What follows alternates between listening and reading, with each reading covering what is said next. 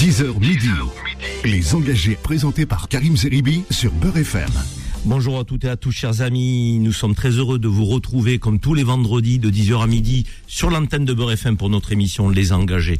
Une émission qui vous parle d'information, d'actualité, une émission de débat qui euh, donne la parole euh, à la fois aux acteurs euh, de l'actualité de la semaine, mais aussi à vous autres, de auditrices et auditeurs de, de Beurre FM 0153 48 3000. N'hésitez pas à composer ce numéro pour vous exprimer, pour nous donner votre avis. On est toujours très heureux avec Zora qui est à la réalisation, Lou Pineda et Faudil Bellamri, les deux journalistes qui m'accompagnent pour préparer cette émission. on attend votre, vos appels au 01 53 48 3000. Nous allons évoquer aujourd'hui un sujet d'actualité majeur, incontournable avec ce qui s'est passé hier. Hier, dans la rue, il y avait plusieurs centaines de milliers de personnes, de Françaises et de Français, de travailleurs, qui disaient non à la réforme de la retraite présentée par le gouvernement. Nous allons ouvrir notre émission Les Engagés avec ce thème euh, qui est un thème majeur parce que ça conditionne aussi un projet de société, la vision qu'on peut avoir de la valeur travail euh, et aussi de la place que l'on occupe dans une société. Il y a eu une forte mobilisation, on va y revenir dans un instant avec nos invités. Nous évoquerons aussi en deuxième partie, après le Conseil citoyen de Maître Serroussi, que vous connaissez bien, et Maghreb Actu, la rubrique de Faudil Belhamri, qui va nous parler de ce qui se passe de l'autre côté de la Méditerranée, Maroc, Algérie, Tunisie. nous évoquerons le port de l'uniforme à l'école en deuxième partie d'émission, avec euh, une sénatrice, euh, euh, Qui a déposé une proposition de loi pour le port d'une tenue dans les établissements scolaires de notre pays. Donc on va évoquer ce sujet en deuxième heure. Est-ce que vous êtes pour ou contre le retour de l'uniforme à l'école? Certains sont favorables, vous nous expliquerez pourquoi. D'autres y sont totalement opposés en estimant que c'est surtout pas la priorité de l'éducation nationale. 0153 48 3000. Vous êtes parent, vous êtes enseignant, vous êtes élève. Donc euh, vous avez envie de vous exprimer. L'antenne est ouverte. Nous terminerons euh, notre émission avec euh, un sujet qui n'est pas anodin hein, malgré tout, même si il n'a pas fait le cœur de l'actu avec la, la, riche actualité qui est la nôtre. C'est la décision de la maire de Paris de ne pas vendre le Parc des Princes euh, au Paris Saint-Germain et puis précisément à son actionnaire, euh, le Qatar, qui voulait euh, racheter le Parc des Princes. Alors pourquoi On évoquera ce refus de la mairesse de Paris? Est-ce que c'est un symbole fort, le Parc des Princes, qu'il ne faut pas vendre? Est-ce qu'il faut le garder dans le giron des établissements publics? Là aussi, on évoquera le sujet. D'ailleurs, ce qui se passe du côté du Parc des Princes se passe aussi du côté du stade Vélodrome, puisque l'actionnaire américain avait souhaité racheter le stade. et puis nous terminerons notre émission avec les coups de cœur, parce que vous savez qu'on aime et on a à cœur justement de terminer positivement cette émission des engagés toutes les semaines. Alors, nous allons évoquer l'actualité. Lou Pineda, si je me tourne vers toi, Lou, euh, d'abord, est-ce que tu vas bien? Ça va super, Karim, et vous? Tu étais dans la rue hier, toi? Non, je préparais l'émission. Bon. Euh, et quand tu préparais cette émission, donc tu euh, regardais, tu scrutais euh, du côté de la mobilisation, des chiffres, tu suivais l'actualité heure par heure jusqu'à cette fin de journée hier. Qu'est-ce qu'on en tire de cette journée de manifestation? Est-ce que la mobilisation était au rendez-vous, Lou? Oui, Karim, les syndicats espéraient en effet une grève massive et puissante Paris réussit puisque cette manifestation a rassemblé plus de 2 millions de personnes, dont 400 000 à Paris, selon la CGT. Côté ministère de l'Intérieur, 1,12 million de personnes ont défilé dans le pays, dont 80 000 dans la capitale. C'est donc plus de 220 cortèges qui ont sillonné les villes de France, grandes ou petites, pour protester contre l'augmentation de l'âge de départ à la retraite de 62 à 64 ans. Donc une, une manifestation, une mobilisation plutôt très réussie. Qu'en disent les responsables syndicaux? Écoutez, Philippe Martinez s'est vraiment félicité de cette énorme mobilisation et il a expliqué que si les gens avaient été aussi nombreux, c'est parce que finalement cette grève a canalisé tous les mécontentements des Français. Quels sont les corps de, de, métiers qui étaient vraiment présents dans la rue? Parce que on dit que du côté de la SNCF, parfois, on a eu des 95 à 98 de grévistes dans certains dépôts. Oui, absolument. Euh, les manifestants étaient vraiment euh, extrêmement nombreux. Ils ont été très nombreux dans les transports, en effet, mais aussi dans l'éducation. Il y avait aussi beaucoup de gilets jaunes. Finalement, une mobilisation qui rassemble quand même beaucoup de monde différent. Assez transversal. Hein. exactement. D'accord. Public, privé, euh, euh, des acteurs divers de la société française qui s'inquiètent de cette réforme. Du côté du gouvernement, Lou, cette mobilisation réussie, est-ce qu'elle a poussé les membres du gouvernement à s'exprimer et notamment euh, le premier d'entre eux, le président de la République. Emmanuel Macron a forcément suivi cette mobilisation malgré le fait d'être à Barcelone hier pour un sommet franco-espagnol. Il a quand même déclaré Nous irons au terme de cette réforme juste et responsable. La réponse est claire réforme juste et responsable. Alors on va prendre euh, un éditorialiste politique que vous connaissez sur Beurre FM et qui a fait euh, un édito, euh, de, qui est fondateur du site Opinion Internationale, qui disait pas mal de choses, mais je voudrais axer mon propos avec Michel Taube, qu'on est heureux d'accueillir sur l'antenne de Beurre FM. Bonjour Michel. Bonjour, bonjour Karim, bonjour à, tous les auditeurs de Beurre à Loupineda également, et meilleurs vœux pour l'année 2023. Merci, merci. Malgré, le contexte social. Exactement, merci Michel. Vous reviendrez euh, donc euh, sur le plateau en direct avec nous, commenter l'actualité, euh, je l'espère, au cours de l'année 2023. Euh, sur cette réforme des retraites, le président l'a défini comme étant juste et nécessaire. Est-ce que l'observateur, éditorialiste politique que vous êtes, partage euh, donc cette, cette, approche du président de la République face à la mobilisation, au mécontentement, que dis-je, à la colère de très nombreux Français qui sont à 61% dans les sondages contre cette réforme? Alors, avant de répondre à cette question, permettez-moi de vous dire ce que je retiens de la journée d'hier, si vous me le permettez, euh, Vous en prie. Moi, ce, qui me trouve, ce que je trouve euh, tellement, tellement représentatif des problèmes de la société française. Les deux candidats finalistes à l'élection présidentielle d'avril dernier étaient à l'étranger hier, pendant que la France, des périphéries, des villes moyennes, euh, parfois des villages, étaient dans la rue.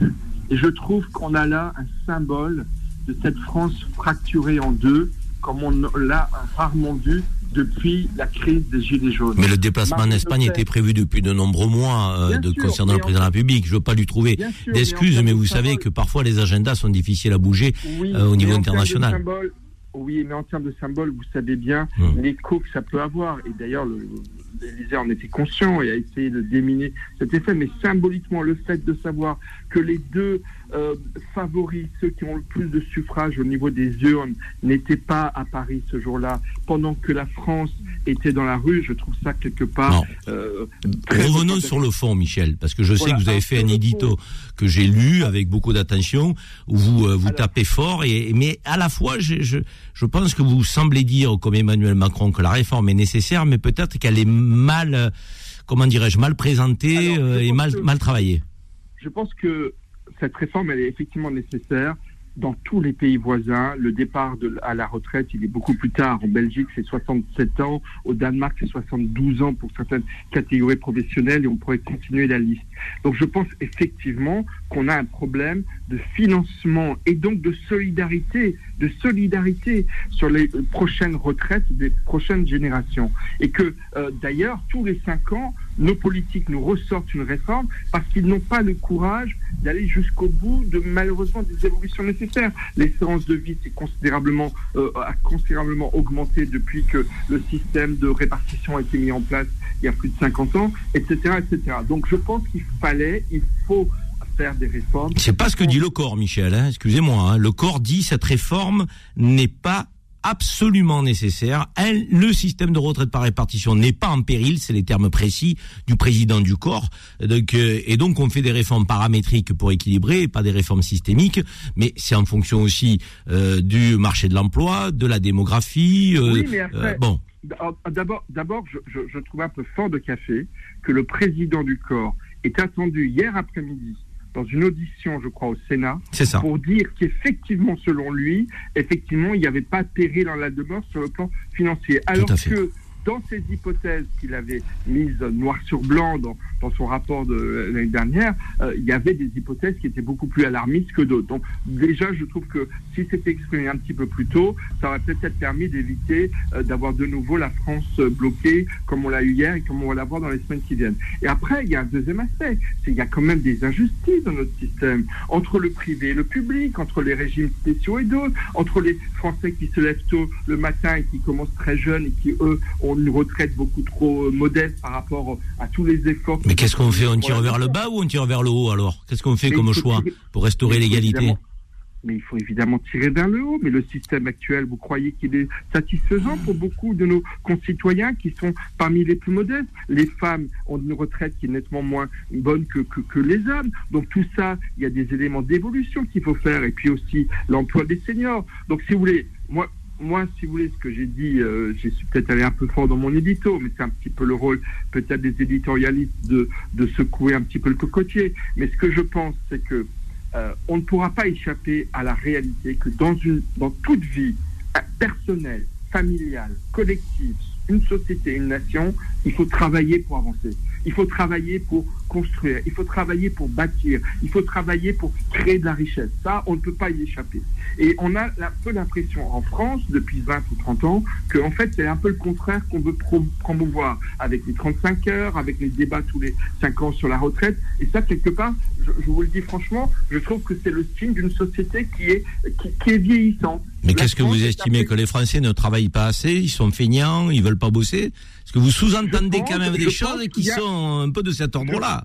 je ne parle pas, je ne parle pas dans mes éditos, je l'ai bien souligné. Je ne parle pas des Français qui ont les métiers les plus pénibles et des métiers qui ont. Je parle de ceux qui ont le plus de, j'ai envie de dire, de euh, davantage acquis. Tant mieux, c'est l'histoire. Ils les ont acquis à la force des, euh, des manifestations. Mais quand même, la réalité, c'est qu'en France, effectivement, on est un des pays d'Europe où on travaille le moins par rapport aux autres. Donc c'est un choix de société qu'on peut partager, sur lequel on peut pas, on peut ne pas être d'accord. Après, pour revenir à la question que vous avez posée, je pense effectivement que sans qu'il y ait urgence, on aurait pu effectivement attendre avec surtout la crise inflationniste, les grandes difficultés de fin de mois que nous rencontrons tous, eh bien, effectivement, je pense que le gouvernement a eu tort de vouloir, par orgueil, l'orgueil d'Emmanuel Macron, Emmanuel Macron qui est convaincu qu'il doit absolument réussir cette réforme quitte à mettre le feu dans la société. Il doit, il doit retirer sa réforme, Michel, après ce qu'on a vu hier dans la rue et ce qui risque de se passer au cours des prochaines semaines dans le pays avec une mobilisation qui, de mon point de vue, ne faiblira pas. Alors, je suis, alors non seulement je suis totalement d'accord avec vous, elle ne va pas faiblir. Il, il, y a une chose très importante dans le communiqué de l'intersyndicale hier soir, que même la CFDT a signé, ce qui n'était pas gagné, c'est qu'ils en appellent aussi à des assemblées générales dans toutes les entreprises, dans toutes les branches, pour prendre des initiatives autres que simplement la manifestation du mardi 31 janvier prochain. Donc ça veut dire quoi?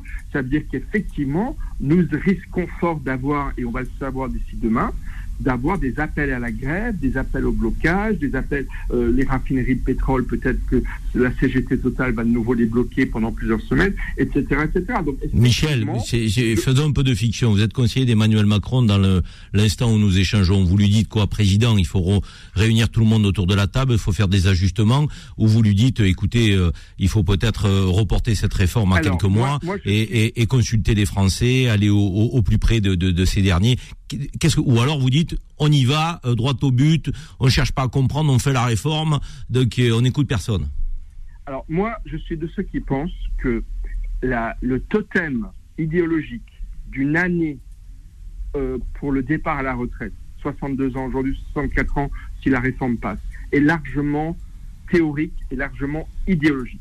J'aurais préféré qu'on joue uniquement sur la durée des années de cotisation. La durée vous êtes sur la position de la CFDT de ce point de vue Exactement. Donc moi j'aurais dit au chef de l'État, écoutez, on abandonne ce totem idéologique qui met tout le monde euh, dans, la rue des 64 ans, mais on joue sur les années de cotisation, puisqu'on ne veut pas augmenter les cotisations et qu'on veut évidemment pas baisser les pensions. Donc on joue sur les années de cotisation, quitte à ce que les gens doivent travailler même un petit peu plus. Mais on retire ce totem qui met... Donc c'est le conseil que vous donneriez au président de la République Ça c'est le premier conseil. Et le deuxième conseil que je lui donnerais, mais c'est malheureusement trop tard, c'était de ne pas le faire maintenant, au moment où vous avez un pic inflationniste qui fait que les Français sont beaucoup plus épuisés, en colère, et, vraiment ils en ont des raisons. Quand vous voyez les factures énergétiques que l'on a, euh, euh, les légumes, les poissons, le, la viande, tout a explosé, beaucoup plus que les chiffres officiels de l'inflation. Donc ça n'était vraiment pas le moment de faire cette réforme. On aurait pu attendre qu'il y ait une décrue inflationniste, donc moins de tensions pour nos concitoyens pour effectivement faire passer cette Merci Michel. Merci Michel. Merci Michel Top d'avoir partagé quelques minutes avec nous pour ouvrir euh, donc ce débat euh, sur les retraites. À bientôt euh, sur notre plateau, Michel. Avec grand plaisir et salutations aux auditeurs de Beurre Merci, à très bientôt. Alors les amis, avant que nous fassions une pause, je vous annonce quand même que nous aurons Léon Defontaine, secrétaire général des jeunes communistes et porte-parole de Fabien Roussel. Vous savez, le candidat à la présidentielle communiste, euh, qui avait un peu dépoté quand même par certaines positions euh, à, la présidentielle, il était présent à la manifestation, Léon de Fontaine. Il va nous dire quel était l'état d'esprit, quelle était l'ambiance. Nous aurons aussi Fauzi Lelouch, gilet jaune, que nous avons eu euh, la semaine dernière à l'antenne de Beurre FM, et qui nous disait, Fauzi, il va falloir que ça reparte, parce que les gens sont mécontents, les gens sont inquiets de l'avenir. Gilet jaune, présent aussi à la mobilisation. et puis nous aurons un député de Renaissance, euh, pour euh, clore ce sujet des retraites. Mais avant, je vous donne rendez-vous avec Léon de Fontaine, secrétaire général des jeunes communistes, porte-parole de Fabien Roussel et Fauzi Lelouch, après la petite pause que je vous invite à partager. Les engagés, engagés reviennent dans un instant. 10h midi. Les engagés présentés par Karim Zeribi sur Beurre FM. Vous êtes sur Beurre FM dans l'émission Les Engagés. Nous sommes ensemble jusqu'à midi pour débattre des sujets d'actualité. Et parmi euh, ceux-là, nous avons ouvert notre émission euh, à 10h avec euh, la manifestation contre la réforme des retraites qui s'est tenue hier dans notre pays. Plus d'un million de manifestants selon la police, près de 2 millions selon les syndicats. La vérité se trouve toujours entre les deux, donc on va dire qu'on a eu euh, un million et demi environ de personnes dans la rue hier. Ça faisait longtemps qu'on n'avait pas eu une manifestation de cette ampleur dans le pays, avec euh, euh, toutes les catégories professionnelles qui se mobilisent. Certains ont plus de facilité à faire grève que d'autres, il est vrai, mais malgré tout, on sent que la colère monte dans le pays. Il y a des sondages qui sont très clairs. 61% des Français sont contre cette réforme des retraites. Ils la trouvent injuste et pas nécessaire. Nous avons eu Michel Taube pour ouvrir éditorialiste politique, notre émission, et nous avons euh, en ligne euh, tout de suite euh, Léon de Fontaine, qui est secrétaire général des jeunes communistes et porte-parole de Fabien Roussel, qui était présent à la manifestation hier. Bonjour, monsieur de Fontaine. Bonjour. Alors vous êtes un jeune secrétaire général des, de la jeunesse communiste, porte-parole de Fabien Roussel. Je crois que vous avez 26 ans, c'est ça? C'est ça, c'est bien ça. Vous étiez hier à la manifestation, Léon de Fontaine. Euh, qu'est-ce que vous pouvez nous en dire? Quelle était l'ambiance, l'atmosphère euh, Il y avait beaucoup de monde, beaucoup de monde? Vous étiez surpris par, le, par le, la mobilisation et l'ampleur? Ah, on, a, on a été euh, très surpris par l'ampleur de la mobilisation. On s'attendait à ce qu'il y ait du monde, hein, ça c'est sûr. aux alentours d'un million de personnes. Et finalement, on arrive à plus de 2 millions et surtout le nombre de jeunes. Moi, j'étais très agréablement surpris euh, dès le matin, dès les premières heures de la matinée, euh, de voir des remontées des fédérations de, de, la part des jeunes communistes, de voir qu'ils étaient présents sur plus d'une centaine de blocus lycéens. Et je vois que les jeunes se soucient vis-à-vis de, de, la question des retraites. Ils se mobilisent et on estime environ à 100 000 le nombre de jeunes qui se sont mobilisés hier sur, sur la réforme des retraites. Et donc euh, très très optimiste pour la suite de la mobilisation. Comme vous l'avez dit dans votre introduction, je ne pense pas que cette mobilisation va faiblir, bien au contraire.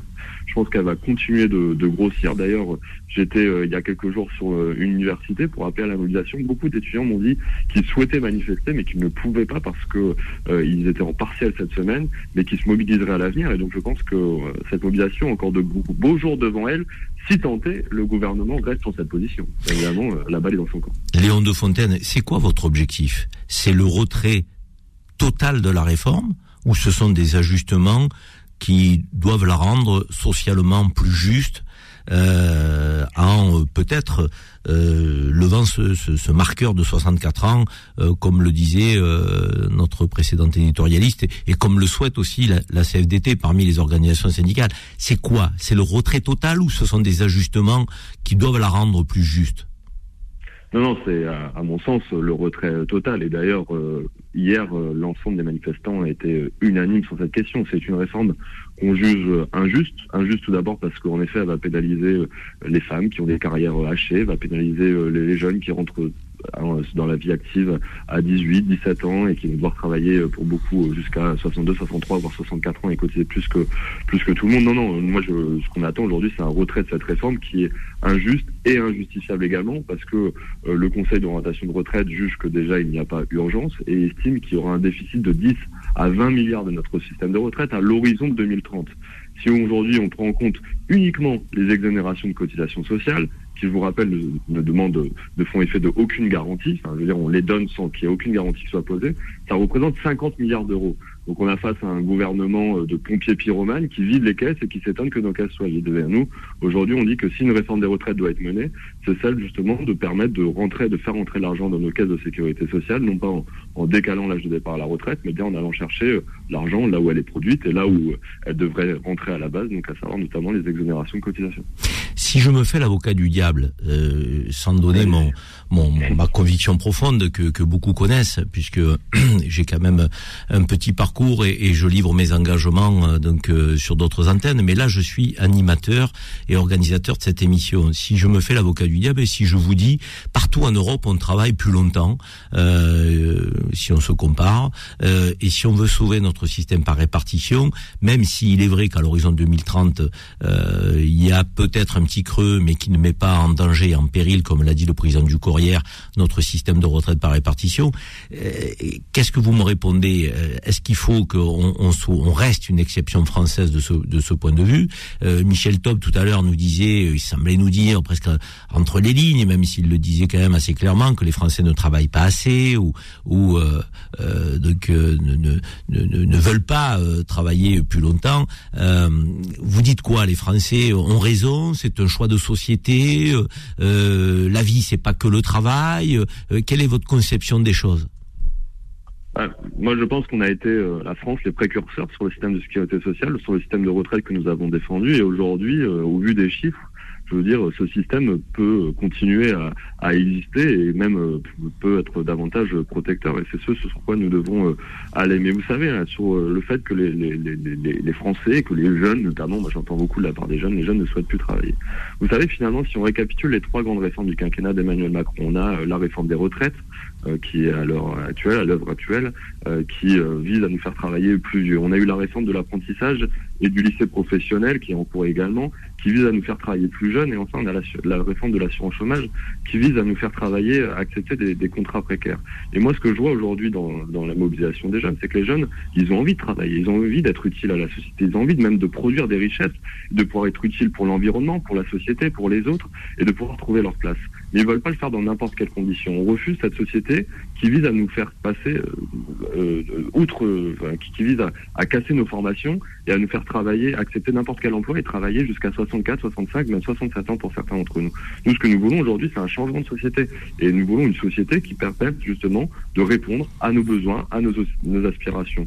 Et si on est en train, si on permet justement d'avoir un travail qui est davantage protecteur, qui est soit davantage euh, représentatif de, de, de, nos aspirations, eh bien, je, je, je vous dis, l'ensemble des jeunes euh, se sont tout à fait favorables à travailler. Il n'y a aucun problème sur ce, cette question. Oui, mais quand vous voyez qu'on a de plus en plus de retraités avec la démographie française, on est un pays qui vieillit, euh, la natalité n'a jamais été euh, donc à un niveau aussi bas. Euh, on, on, voit, même si le taux de chômage a baissé, ben, que en termes de, de, de production, donc on a quand même une compétition, on est interdépendant sur le plan économique. Il nous faut aussi cotiser pour payer nos services publics si on veut que ces derniers soient de qualité. On voit que l'hôpital est en crise, la justice est clochardisée, euh, la police nationale n'est n'est pas satisfaite des conditions de travail, l'éducation nationale, je vous en parle même pas, ils étaient très nombreux hier dans la rue, mmh. donc euh, énormément de d'instituts, de, profs n'en peuvent plus, donc euh, on n'a même pas été capable parfois de mettre des des, des instituts ou des profs en face des élèves dans cette rentrée,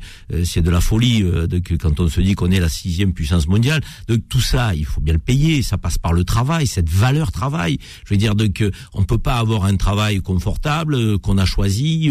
donc les générations passées, donc elles avaient un état d'esprit qui était aussi celui de l'intérêt général. le travail c'est la santé, le travail c'est la vie, le travail c'est subvenir à ses besoins, besoin de sa famille. Donc, et ensuite on a des moments de loisirs en dehors et en parallèle du travail.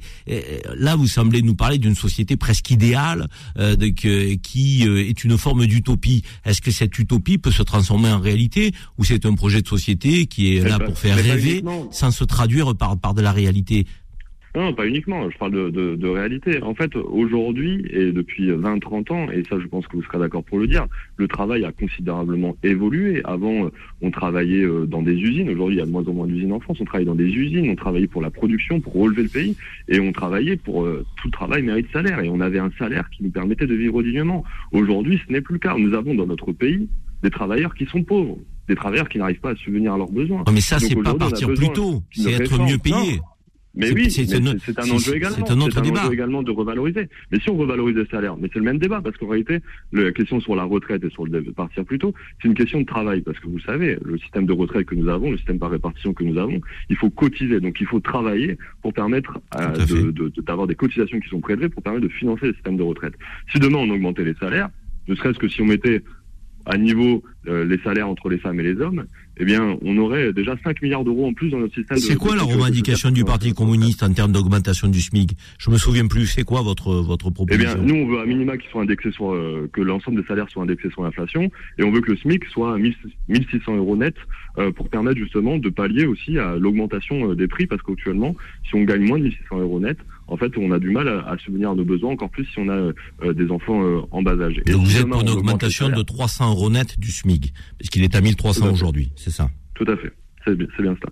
Et ça, ça permettrait en plus d'engendrer de, des nouvelles cotisations pour financer euh, notre, notre, système de retraite. On a un système de retraite qui peut être plus juste, mais aujourd'hui, vous savez, on a des, des, gens qui ont fait des bacs plus 3, des bacs plus 5. Moi, j'ai ma conjointe qui est, est, euh, jeune enseignante, par exemple. Elle commence à bac plus 5 avec un salaire à 1600 euros à 1600 euros, elle commence euh, son, son, métier d'enseignant. Et bien, elle me dit qu'elle, euh, il y a de plus en plus de ses collègues de promo qui souhaitent, euh, qui démissionnent en de l'éducation nationale parce qu'ils veulent pas travailler dans ces conditions-là. Et vous voyez, en fait, c'est tout notre système toute notre société qui est mise à mal par les politiques libérales qui nous mènent droit dans le mur. Et là, on viendrait nous dire, Emmanuel Macron nous dit qu'il faut mener davantage de politiques libérales, les mêmes politiques qui nous ont mis euh, droit dans le mur, qui nous mènent droit dans le mur, pour euh, répondre aux problèmes. Ben, je pense qu'il faut peut-être changer de paradigme et changer euh, de, de, vision de la société. C'est d'ailleurs ce que les manifestants ont revendiqué massivement hier. Ils ont dit qu'ils ne voulaient plus de ces politiques libérales, de, cette, de ces politiques injustes qui viennent renforcer les inégalités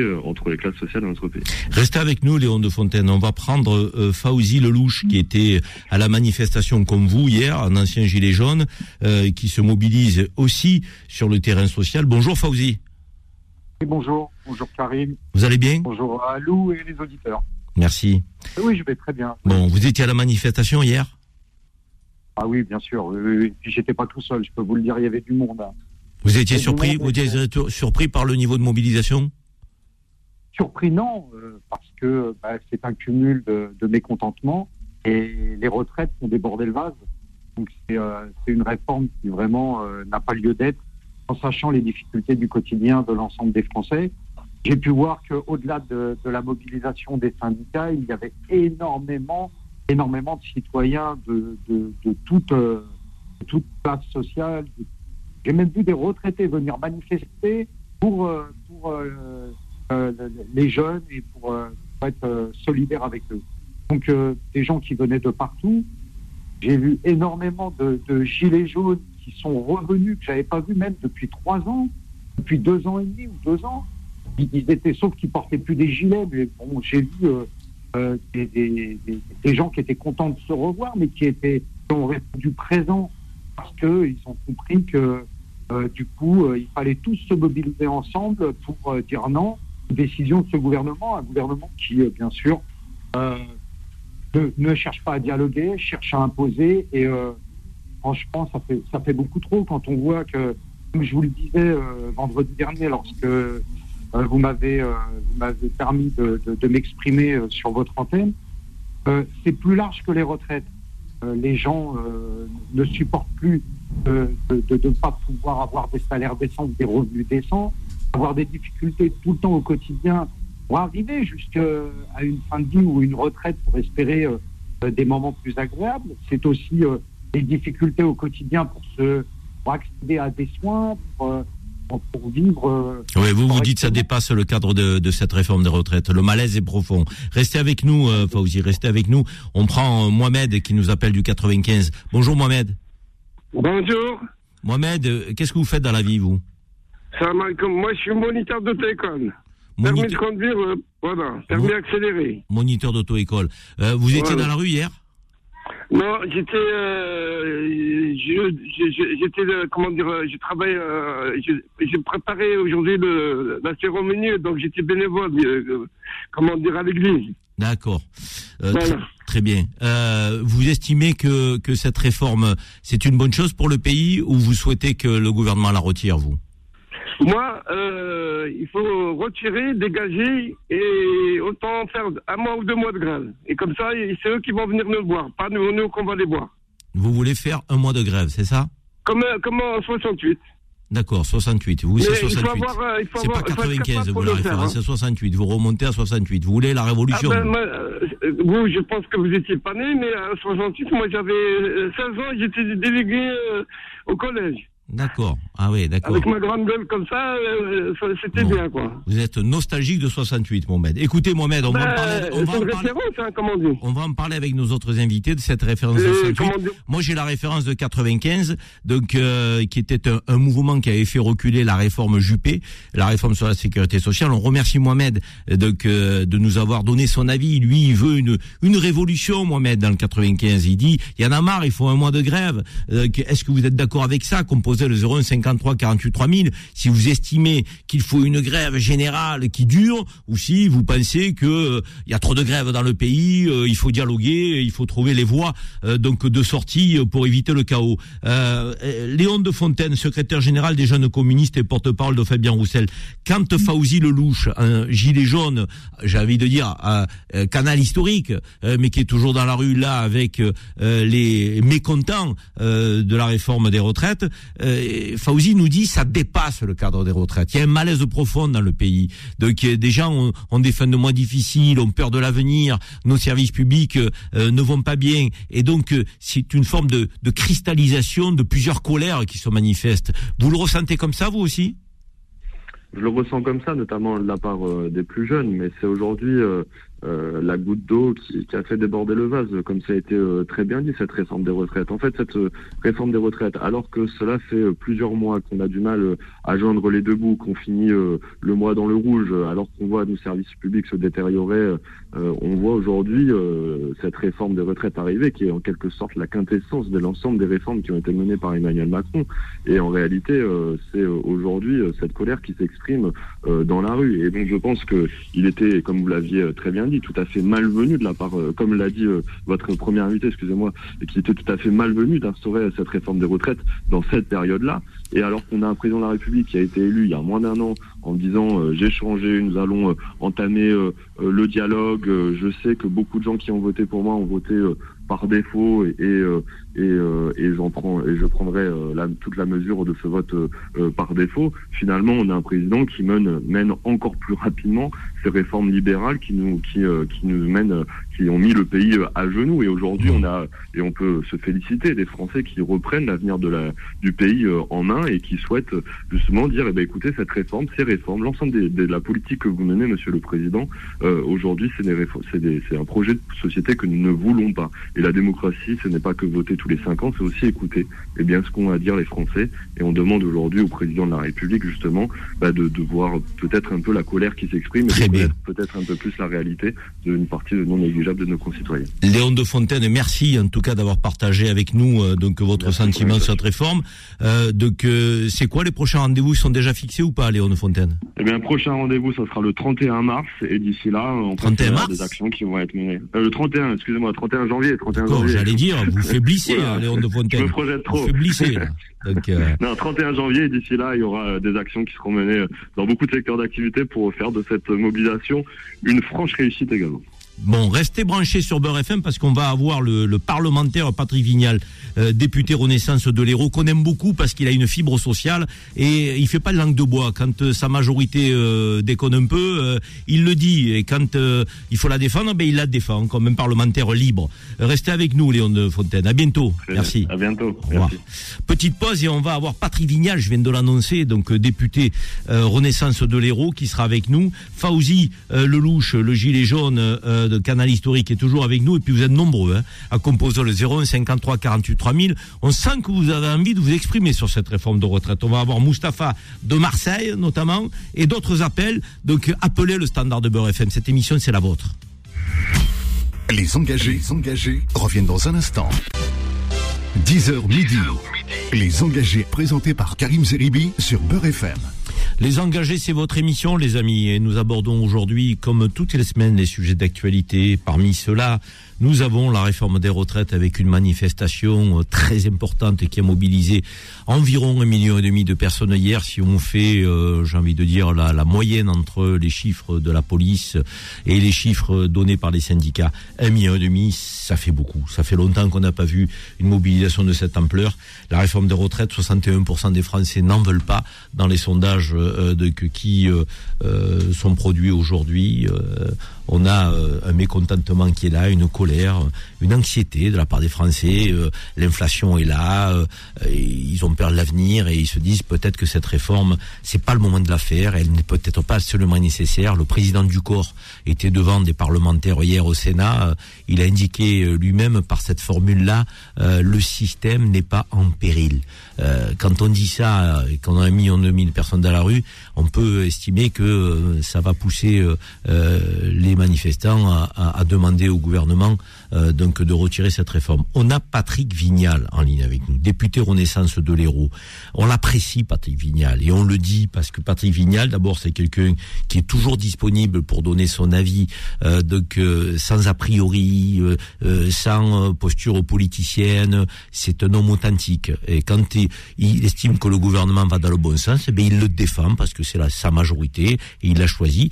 Et quand il est un peu moins d'accord, ben il le dit et il l'assume. Contrairement à beaucoup de parlementaires et qui ont le doigt sur la couture et qui n'osent rien dire et qui se cachent lorsqu'ils sont pas d'accord. Alors on va voir avec lui euh, de ce qu'il pense de cette réforme de retraite. Est-ce qu'il est favorable? Est-ce qu'il estime qu'il y a des ajustements à faire? Ou est-ce qu'il estime aussi, en tant que parlementaire de la majorité, hmm, on va l'entendre, euh, ben, que c'était pas le moment Patrick Vignal, bonjour. Bonjour, monsieur Karim Zeribi. Comment allez-vous? Ça va, ça que va, vous ça allez va. mieux ce matin? Oui, ça va, ça allait mieux, euh, ça allait bien hier aussi. Hein, je moi, j'ai pas de soucis, hein, comme on dit, grâce à Dieu, tant qu'on a la santé, Patrick. Donc, euh, on n'a pas, on n'a pas à se plaindre. Euh, Je le confirme. Patrick, qu'est-ce que vous pensez euh, ben, de, de, de l'état du pays, de ce qui se passe, cette mobilisation hier? Elle était quand même importante. Vous y attendiez, vous, à cette, cette mobilisation? Ben, Vous savez, bon, d'abord déjà, c'est quand même bien passé. Il n'y a pas eu trop de violence parce que ça ne sert personne.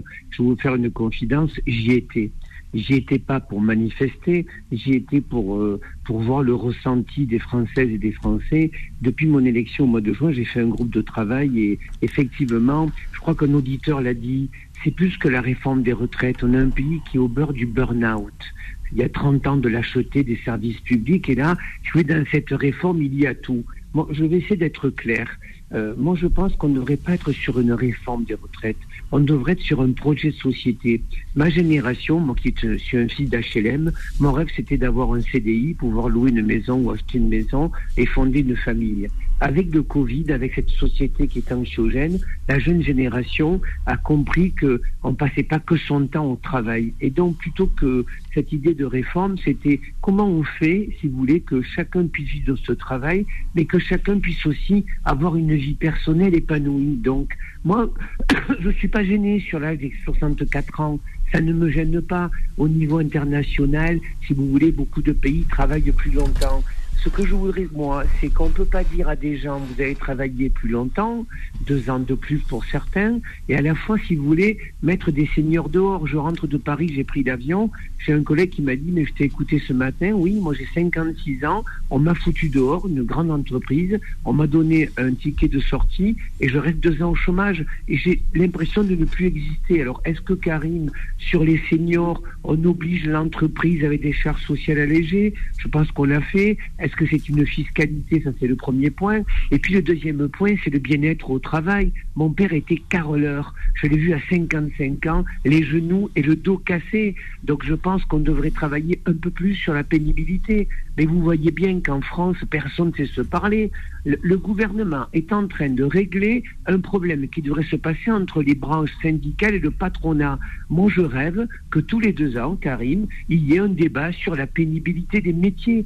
Il y a des nouveaux métiers qui seront moins pénibles, d'autres plus pénibles. Et si on avait une France un peu sereine, on se mettrait autour de la table. Aujourd'hui, une aide-soignante, un policier, à 63 ans, il ne peut pas cou- courir après un jeune. Donc, on pourrait imaginer, si vous voulez, une martingale intelligente qui nous effectivement d'apaiser la société. Le troisième point, c'est les dividendes. Bon, alors, où je fais comme la NUPES qui dit salaud de riches, mais je suis désolé, moi j'ai besoin des patrons, moi j'ai besoin que les gens ils gagnent de l'argent, parce qu'ils embauchent des salariés, mais j'ai aussi besoin que sur les 80 milliards de dividendes, parce qu'on vient de faire le quoi qu'il en coûte à 260 milliards, ben j'aimerais qu'ils participent. Et puis enfin, si vous voulez, on arrive au plein emploi. On a une jeunesse qui veut bosser. Moi, j'aimerais effectivement qu'on n'ait plus des gilets jaunes. 10 millions de personnes au moins de 1000 euros. Moi, j'ai vu sur des ronds-points des femmes et des hommes traverser en disant c'est pas grave, je me fais écraser parce que je fais des poubelles au supermarché pour manger. Donc, si vous voulez, je pense que plutôt que de parler de réforme de retraite, et puis vous l'avez dit, euh, chacun instrumentalise ce que dit le Conseil d'orientation des retraites. Donc, nous, on a perdu la majorité, la bataille des chiffres. Proposons une bataille d'espérance et d'espoir. Mais Patrick Vignal, c'est face à cette ode que vous venez d'évoquer, euh, j'ai envie de vous poser une question. Qu'est-ce que vous faites dans cette majorité? Mais vous Non, savez, Parce que, excusez-moi, vous avez dressé euh, donc euh, un projet de société en abordant plusieurs thématiques essentielles, et je vous en remercie, avec une limpidité et une clarté qui fait que vous avez pointé tout ce que le gouvernement devrait porter en termes de projet de société, mais ne porte pas. Donc la question qu'on est en droit de se poser en tant que député de la majorité, que faites-vous dans cette majorité? Ben, je vais vous dire, Karim, vous savez, euh, vous parliez tout à l'heure de, de, de députés Gaudio de Toucan. Vous savez, ceux qui trahissent, ils ne parlent pas, ils sont silencieux. Moi, depuis une semaine, j'ai ouvert ma voix pour essayer de, de faire bouger les choses, pour faire remonter le terrain. Je travaille sur un groupe de travail depuis six mois. Je suis dans la rue, j'ai les oreilles, j'ai les yeux, j'écoute. Et je me rends compte qu'en plus, Karim, les outils, on les a. La branche médicale assurance maladie pour la pénibilité, il y a 3 milliards d'excédents. Le contrat formation entreprise, moi quand je vois un jeune qui a démarré comme moi avec un CAP et qui finit avec un prof, de, prof à la fac, je dis mais mon petit, tu as une pépite de talent dans toi. Mais aujourd'hui, si on était capable tous les deux ans d'avoir à partir de 40 ans une visite médicale sur la prévention psychologique, physique, sur le burn-out au travail, Karim. Et en même temps, moi je dirais à Karim, tu veux plus être journaliste, et ben tu vas être notaire huissier, et je vais te financer cela. Donc pourquoi moi je suis dans cette majorité? Parce que je pense quand même que le président de la République peut être disruptif. Vous vous rappelez, tous les deux, on s'est, on retrouvés sur des plateaux TV pendant la crise des Gilets jaunes, et vous savez, Emmanuel Macron peut surprendre. Donc, en plus, Karim, on arrive au plein emploi. Je veux dire, et puis on arrive à notre société. Je vous donne un exemple d'un restaurant étoilé à Montpellier de Charles Fontes. Il ouvrait tous les week-ends. Ils viennent de fermer et il nous dit tout compte fait pour mes collaborateurs, c'est important qu'ils aient une vie de famille. Quand vous investissez pour la qualité au travail d'un collaborateur, j'aime pas le mot salarié. Bon, Patrick parce Vignal. aussi les salariés. Et Karim, un euro investi, c'est 4 euros de productivité. Patrick, Alors pourquoi Patrick. je suis dans, ce- dans cette majorité? Parce que j'ai envie aussi de faire évoluer les choses et j'essaie de le faire. Si- Et je si- n'irai pas ailleurs. S'il vous plaît, euh, débrouillez-vous d'être à Paris un vendredi, vous venez de 10h à midi dans les engagés. On a envie Allez, de vous entendre vous sur la promets. durée. Hein Je vous le promets. Merci Patrick. C'est toujours plaisir. Merci, Bon merci. Bonne journée. Bonjour du côté de Montpellier, donc euh, député de l'Hérault qu'on aime beaucoup, Patrick Vignal. Une petite pause et, et je prends euh, Mohamed de Marseille, Nadira du 93 et bien sûr euh, Maître Serroussi euh, de qui sera avec nous. À tout de suite. Les engagés, les engagés reviennent dans un instant. 10h midi. Les engagés présentés par Karim Zeribi sur Beurre FM. La réforme des retraites, euh, la manifestation d'hier, euh, beaucoup de monde, euh, les Français mécontents. On a Nadira du 93 euh, qui est retraité, je crois. Bonjour Nadira. Bonjour Carrie, bonjour à toute l'équipe. Vous êtes Heureuse de vous avoir en merci, ligne. merci Vous Nadira. allez Vous- bien? Ça, Ça, va? ça va très bien, grâce à Dieu. Vous êtes, vous Oui. êtes retraité ou pas? Je me trompe quand je dis Bah, ça? En fait, euh, oui, j'ai fait une rupture conventionnelle parce que je suis partie, j'habite, le sud, euh, j'habite Saint-Raphaël, et en fait, je suis sur la région parce que je suis mamie. Donc, je peux pas, être- je pouvais pas manifester Bon. hier, mais avec le cœur, j'y suis à fond la caisse. Parce qu'en fait, j'explique. euh, De toute façon, dans votre, dans votre, j'ai deux sujets qui m'intéressent l'uniforme et la retraite. Et euh, du coup, je disais, mon papa, lui, il a été à 55 ans à la retraite, euh, paix à son âme. Euh, il travaille dans le BTP plaque-au-plâtre euh, pendant euh, toute son, toute, après la guerre d'Algérie, il est venu avec ma mère. Et il a été en retraite. Et ben, il en a profité parce qu'il est parti à 81 ans et euh, c'était bien. Et c'était un travail pénible, il était cariste. Donc maintenant, moi, j'ai euh, ma, ma grande qui vient d'avoir un bébé là, je, dont je suis mamie pour la première fois de ma vie. Et ben, elle est instite. Ben, pareil, elle, elle a fait bac plus 5, master et compagnie. Euh, j'ai mes jumelles, euh, 23 ans, ils sont, il y en a une qui a un master Sorbonne en recherche. Euh, elles se cassent la tête pour faire des études. Euh, et mes autres filles, pareil, elles se sont cassées la tête. Elles ont des Nadira, on adore la famille. Vous allez nous la présenter les uns après les autres. Oui, mais oui, cette oui. réforme Non, des mais retraites, dire, vous, êtes, la vous êtes- retraite, vous êtes c'est contre cette réforme des retraites? Ouais, moi je suis contre parce que euh, les personnes qui choisissent, les personnes qui parlent, là, qui veulent dire oui la retraite, qui gouvernent et qui nous disent oui la retraite à tel âge, mais est-ce qu'ils sont dans, dans la vie des gens de tous les jours et de savoir comment ils vivent chez eux ou de, qui vivent à l'extérieur ou qui mangent ou qui mangent pas? Non, ils s'occupent juste de mettre des lois, des réformes, des machins. Non, faut arrêter, faut arrêter. Ils vont, ils vont encore bousiller la France, ils vont encore bousiller le, le système et c'est et, et c'est impossible. Vous voulez de- qu'il la retire la réforme ou vous voulez qu'il la rende ah plus juste Moi, la socialement? C'est la le- retrait, bah, vous. C'est le choix, retrait. bah, qu'il laisse le choix. Moi, j'aimerais qu'ils nous, qu'ils- ceux qui veulent bosser, bah, qu'ils continuent à bosser même jusqu'à 90 ans et qu'ils aillent au cimetière après. Parce que là, c'est quoi? C'est euh, la pénibilité. euh, laisser euh, personne profiter de sa vie. Il n'y a pas que le boulot, merde. Et déjà, en plus, les salaires, ils augmentent même pas. La vie, elle est, elle est complètement difficile. Faut arrêter. Il n'y a Faut- pas faut que le boulot, merde. Elle se lâche, mamie Nadira, là. Bah Donc, oui, elle non, est en colère. Bah oui, parce Elle que est je suis en née en colère. 68. Moi, je Hein suis née en 68. Moi, je suis de 68. Et j'ai vécu des, j'ai, j'ai- j'ai vu des, des, des manifs, j'ai vu des machins. Mais là, ça va être le gros boom. Si on, si ça passe pas, bah, ça va être le gros boom. Parce que là, les gens, je, je sens une, une mauvaise, une mauvaise euh, ambiance euh, dans, dans la, dans la vie des vous gens. sentez les gens mécontents et en colère. Euh, Mustapha de Marseille. Mustapha, vous êtes avec nous? Oui, bonjour Karim, je suis avec vous. Bon, Mustapha, vous étiez dans la rue, vous, hier à Marseille ou pas? Oui, j'étais. Ah, ça c'est obligatoire que je suis dans la rue. Il y avait du Obligé. monde? Il y avait du monde? Il y avait, il y avait énormément de monde, mais ce que, ce que je m'attendais un peu plus de monde. Moi, je voulais. Bon, je suis contre cette réforme. Hein. Je suis contre ce gouvernement contre complet. Pourquoi vous êtes Parce contre que, la je- réforme? parce que j'estime, j'estime que déjà rien que par rapport à nos parents, déjà qui sont venus travailler, et ils ont travaillé toute leur vie, pendant plus de 40 ans, ils touchent des retraites moins parce qu'ils ont les résidences à 800 000 euros. Et moi, je parle euh, spécialement de mon père, tout ça et tout. Je me bats pour lui, par, euh, bon, il est mort, là. Et euh, je me bats pour ce qu'il a fait, ce qu'il est venu, il a travaillé pour la France. Il a, il a construit les routes, il a construit les hôpitaux, il a fait ça depuis 62, tout ça et tout. Et moi, je pense que maintenant, de ma génération à moi, tous les jeunes de, de, de tout ça et tout, ils devraient descendre dans la rue. Ils devraient penser à leur grand-père, à leurs parents. Cette réforme de retraite à Macron, il n'y a pas que. Il faut, il faut le bloquer carrément. Oui, mais Il il faut, bien, il, bloquer. faut, il faut bien payer les retraites. Donc ça veut dire qu'il faut qu'il y ait des gens qui travaillent et qui cotisent.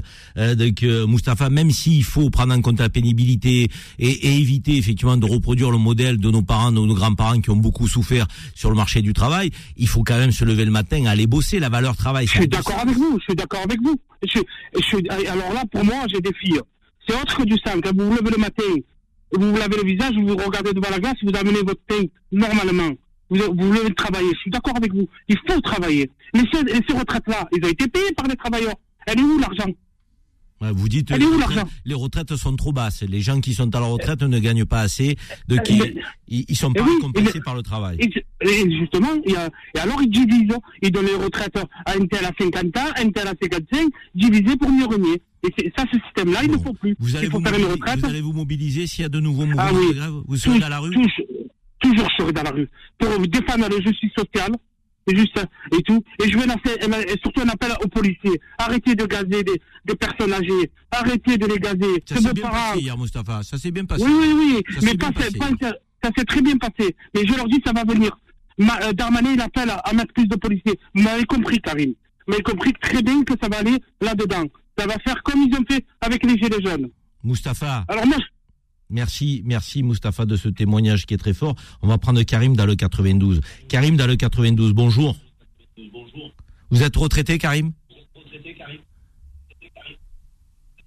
Bon, vous parlez pas, euh, à mon avis, vous avez mis. euh, Karim? vous avez mis les- Allô? Oui, vous m'entendez?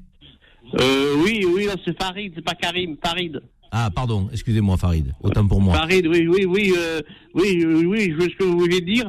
Mais moi, j'ai commencé à 19 ans. Là, je suis en, le médecin m'a mis en, en arrêt de, comment dire, en, en, im- en im- comment on dit, comment on dit, en, im- ouais, voilà. Et moi, je, moi, je soutiens ce, ce mouvement de grève parce que c'est pas que je veux pas travailler, je veux bien travailler. Je touche une, pension de 1000 euros. J'ai des problèmes de santé et je veux bien travailler. Et puis, alors, le problème, c'est que il y, a, il y a des jeunes qui veulent travailler mais qui trouvent pas de travail. C'est vrai, c'est vrai. Vous savez que il y a un slogan qui circule et qui dit à 18 ans on vous dit que vous êtes trop jeune, à 50 ans on vous dit que vous êtes trop vieux sur le marché du travail, et à 62 ans on vous dit qu'il faut travailler encore plus longtemps. Donc euh, c'est quand même effectivement c'est complexe. Euh, merci Farid du 92, merci Mustapha de Marseille, merci Nadira du 93. Donc euh, fidèles auditeurs euh, de Beurre FM 0153 48 3000. Fauzi Lelouch, on va terminer avec vous. Donc euh, vous serez dans la rue euh, lors de la prochaine manifestation. Euh, vous pensez que ça va monter en puissance ce mouvement ou il va se déliter comme pour le mou- mouvement des Gilets jaunes? Ah, mais il peut, il peut que augmenter. Il faut savoir que demain, il y a déjà un appel euh, qui est à Bastille. Énormément de gens qui n'ont pas pu se déplacer cette semaine ou hier pour aller en manifestation vont venir demain. Il faut savoir qu'au départ, ça a été relayé par un collectif d'étudiants.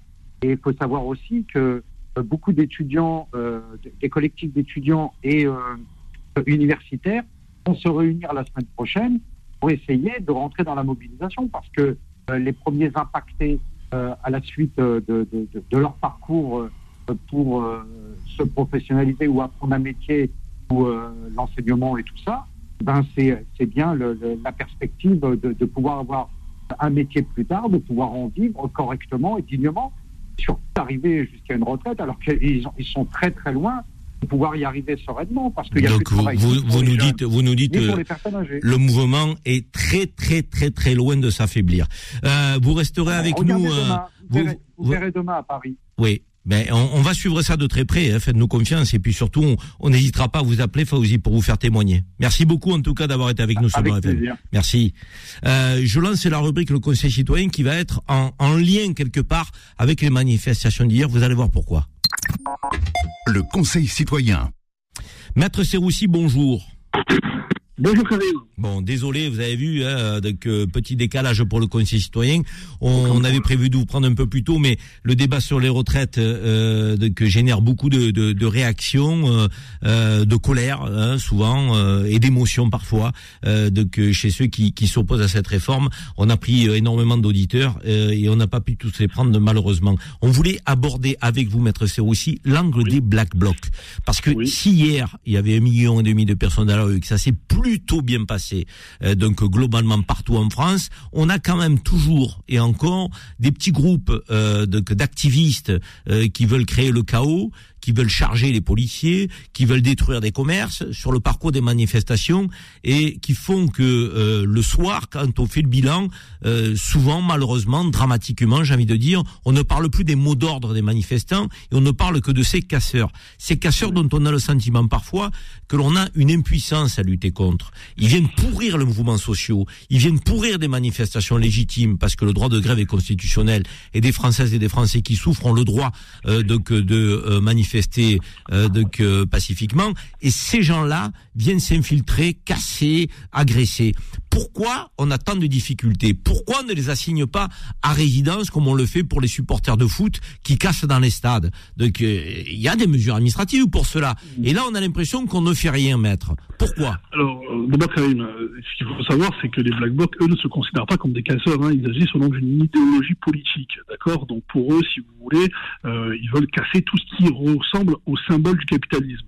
Pour eux, ils ne s'identifient absolument pas des casseurs. Si, dans la réalité, la finalité est totalement la même, pour eux, ils s'identifient à une volonté politique type éco-terrorisme, euh, type, euh, j'allais dire, casse pour véritablement de la banque, du fast-food, de l'assurance, tout ce qui symbolise ce capitalisme. Alors, vous l'avez dit, il y a une vraie difficulté juridique pour pouvoir les appréhender. Et d'ailleurs, il y a une loi anti-casse qui est sortie en 2019. Cette loi avait euh, permis euh, euh, de faire pas mal de choses pour éviter justement que ça se renouvelle à la suite des manifestations plutôt douloureuses sur les Gilets jaunes. Et il y avait cet article 3, l'article 3 de la loi qui était le plus décrié et qui a d'ailleurs été retoqué par le Conseil con- constitutionnel, et c'est ce dont vous parlez. C'est l'article qui permettait à un préfet, en amont d'une condamnation, de pouvoir interdire à une personne qui représente un danger pour l'ordre public de se présenter aux abords et même à l'intérieur d'une manifestation. Cet article a été retoqué par le Conseil constitutionnel et je vais même aller plus loin. Il a été euh, d'ailleurs le Conseil constitutionnel à l'époque avait été saisi par Emmanuel Macron lui-même. J'allais dire que euh, c'est Emmanuel Macron qui, alors que cette loi était proposée par son propre gouvernement, par sa bran- propre branche politique, qui avait saisi notamment au sujet de cet article au Conseil constitutionnel, qui a retoqué cette possibilité donnée au préfet d'interdire sa manifestation au nom de la liberté d'expression, parce que le Conseil constitutionnel a estimé que cet article laissait trop de latitude au préfet, et donc du coup, cette marge d'appréciation qu'avait le préfet sur l'interdiction potentielle en amont de ce type de casse-là euh, a été retoquée, et donc il n'y a plus cette possibilité qui existe, et vous l'avez à juste titre dit, cette possibilité existe pour le préfet pour des stades, lorsqu'il y a des supporters qui posent problème, mais n'existe malheureusement pas pour des casseurs, pour des black blocs, parce que pour moi, pour être honnête avec vous, c'est absolument la même chose. Le but, même s'il est politique pour eux, pour finalement les manifestations et les manifestants qui sont au bord de grève, ben, j'allais dire c'est violent, c'est virulent, vous l'avez entendu juste avant, ça gaze par les CRS, ça va dans tous les sens, c'est dangereux pour les enfants, et une finalité, ben, ça détruit totalement notre société. Donc, Pas de mesures administratives donc euh, décrétées par les préfets parce que le Conseil constitutionnel a retoqué ce projet, mais sur le plan de la justice, quand il passe devant un tribunal, les peines sont lourdes pour les black blocs ou pas? Alors, euh, faut, faut être clair. Alors, euh, les peines, elles sont en fonction des, euh, des délits qui, qui ont été commis. Si on est sur de l'atteinte à du matériel, c'est une chose. Si on est à la- sur une atteinte à la personne, c'en est une autre. Généralement, pour être parfaitement honnête avec vous, les peines, eh ben, c'est des peines classiques dans le. Il n'y a pas dire, un code spécifique au black bloc, un code spécifique aux manifestations. En revanche, ce qui est important de noter, c'est que cette loi anti-casse a quand même validé un élément qui n'est pas, j'allais dire, totalement inintéressant, à savoir l'interdiction pour euh, toutes les personnes qui manifestent de se cacher même partiellement le visage, Karim. Et cette interdiction-là, elle est condamnée d'un an d'emprisonnement et de 15 000 euros d'amende. Pourquoi c'est important? Parce que dans la réalité, euh, ces black blocs, on a du mal à les appréhender. On a du mal à les appréhender. Pourquoi? Parce que eux-mêmes ne se connaissent quasiment même pas. Ils, euh, passent pas entre eux-mêmes par les réseaux sociaux, c'est très compliqué de les appréhender. Ils ont des clés de facteurs pour entreposer dans les immeubles aux abords de manifestation tout un matériel euh, pour venir euh, euh, perpétrer leurs délits. Donc c'est très compliqué en amont. Ils arrivent, ils sont cachés, ils mettent des lunettes de ski, ils sont euh, vêtus de noir, ils sont cagoulés.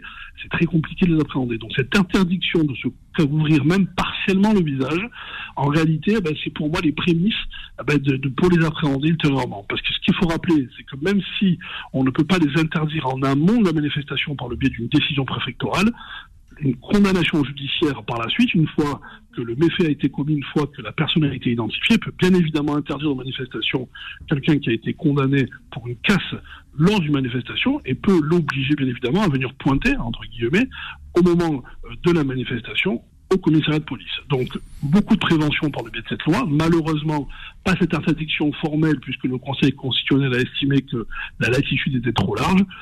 Mais voilà, euh, Karim, vous le savez, malheureusement, malgré euh, l'arsenal juridique qui est souvent à notre disposition, on a toujours une justice qui peine à prononcer les condamnations qu'il faut et à exécuter les peines.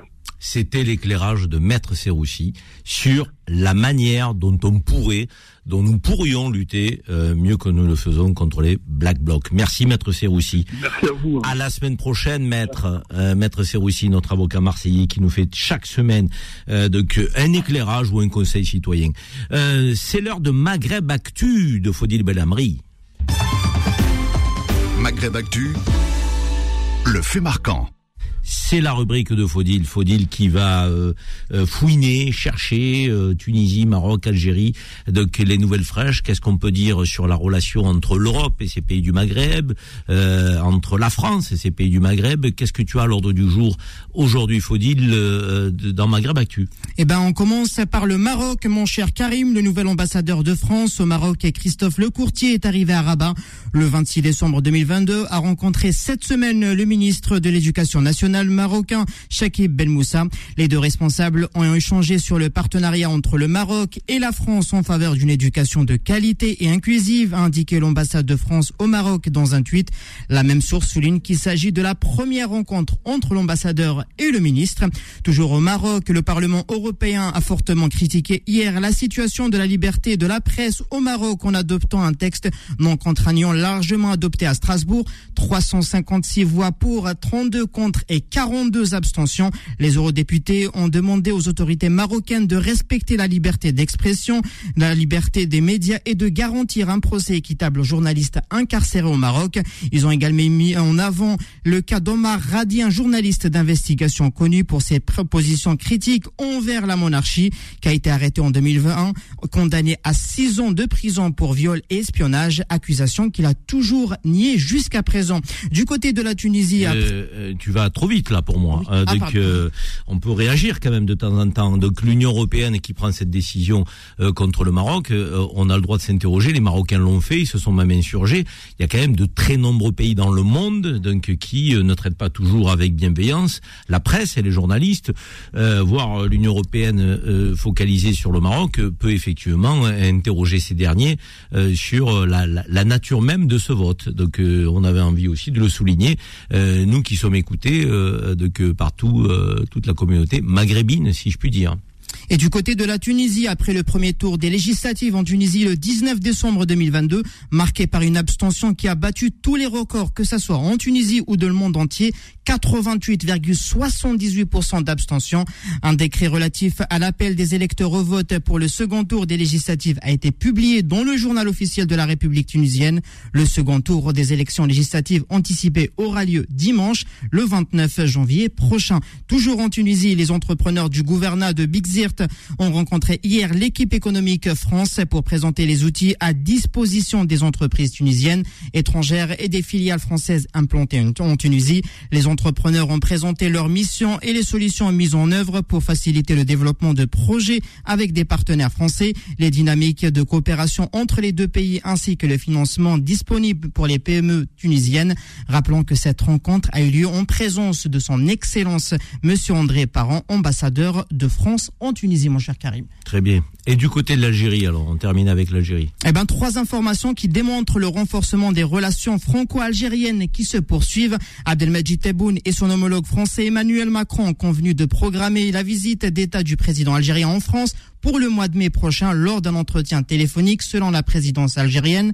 Les deux chefs d'État ont évoqué les questions portant sur les relations bilatérales et la visite d'État du président de la République algérienne en, convenant, euh, en France convenant de, de la programmer pour le mois de mai prochain, a précisé la présidence algérienne dans un communiqué. Alors, elles se poursuivent. Donc, la venue du président euh, donc euh, Tebboune qui va venir euh, en France au mois de mai. donc, du côté de des relations entre les, chefs d'état-major.